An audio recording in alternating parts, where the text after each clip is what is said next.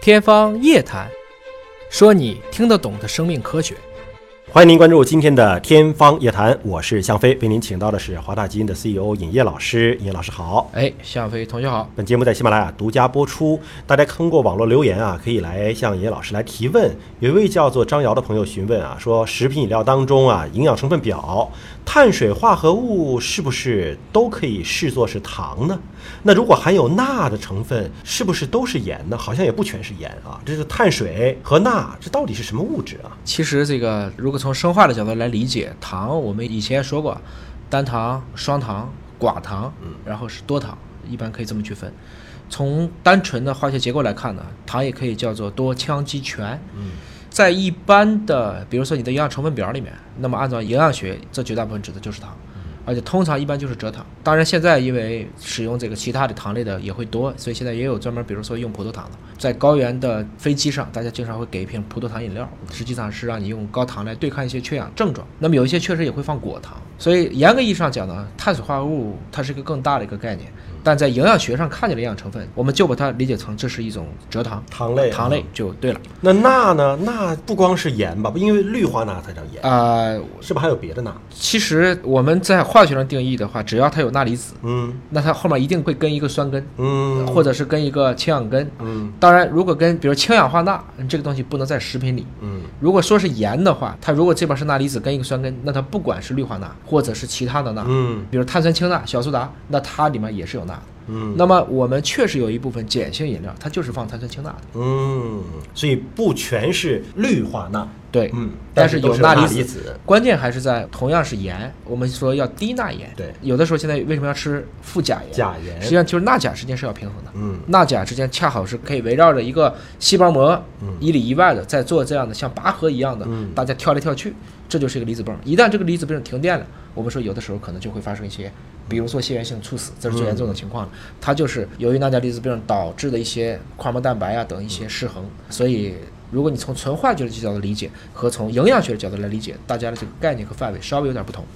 有一位陈先生是我们老听众了啊，他是听了鹰嘴豆那期节目，嗯说现在除了鹰嘴豆啊，还流行一种叫白芸豆，说是碳水低、蛋白高，还有一个特殊成分呢，可以减少肠胃对碳水的吸收。不知道这个是否属实啊？如果是真的，那除了白芸豆，还有红芸豆、花芸豆、黑芸豆， 是不是也有相同的功效？而他买到不同品牌的芸豆，成分差异很大。你看，同样是芸豆啊，不同品牌有的每百克八百多千焦，有的啊每百克一千六百多千焦。说同样一种植物，怎么热量相差有这么大呢？我觉得这是不是跟烹饪方式不一样啊？ 油炸的和清煮的应该热量就不同吧？这个呢，咱们得先把这个事儿先说明白啊。嗯，消费咱们东北说的芸豆是啥？豆角，哎，对吧那这里说的是啥？这里难道不是豆角吗？ 这里不是豆角，这啊这里说的是啥？这里说的这个白芸豆呢是叫做多花菜豆，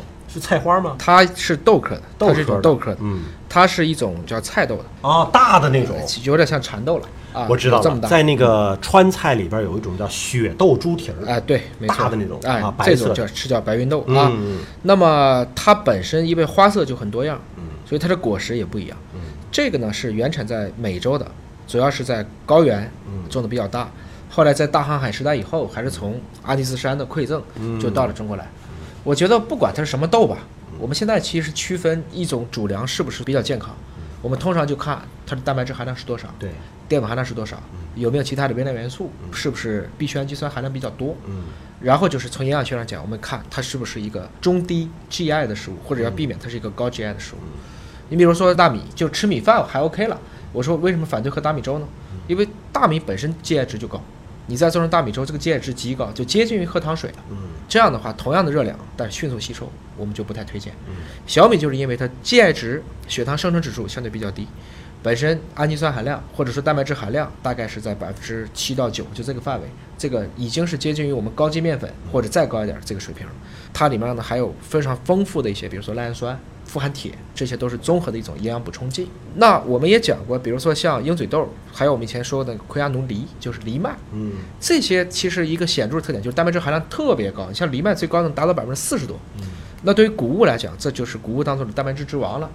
但是你也知道，蛋白质越多，那个东西就越不好嚼。就比如说，很多人就会奇怪，为什么中国的面条煮一煮就糊了，嗯，或者放着放着就糊了？意大利面你怎么煮，那个东西好像都不是很容易烂，而且即使它那东西已经放了很久再煮，它还不坨。嗯实际上就是说，它是用的是欧洲的叫杜兰小麦，这个小麦的蛋白质含量最高能达到百分之十一、十二、十三。哦，所以就是说，我们一般说能够做非常精致西点的，就是需要这种，因为它要混合很多的蛋清，它就是要求它的这个小麦的蛋白质含量比较高，所以还有越比较好的支筋撑。斗越筋斗就是蛋白质含量越高。我们说高筋面粉，对你这个筋本身来讲，就代表着蛋白质，它其实含量就多，哦，是这个意思。嗯，那中国的绝大部分的小麦呢，就是亩产比较高的，但是你看我们基本上还只能是做馒头嗯、做包子，包括像拉面，拉面呢这个东西是很好吃，但它里面也要加明矾嗯啊，，才能保证它能够撑得比较长。添加剂，所以整体来讲呢，这还是一个平衡的作用。按照刚才这个去看的话，它还是应该选择尽量是天然的，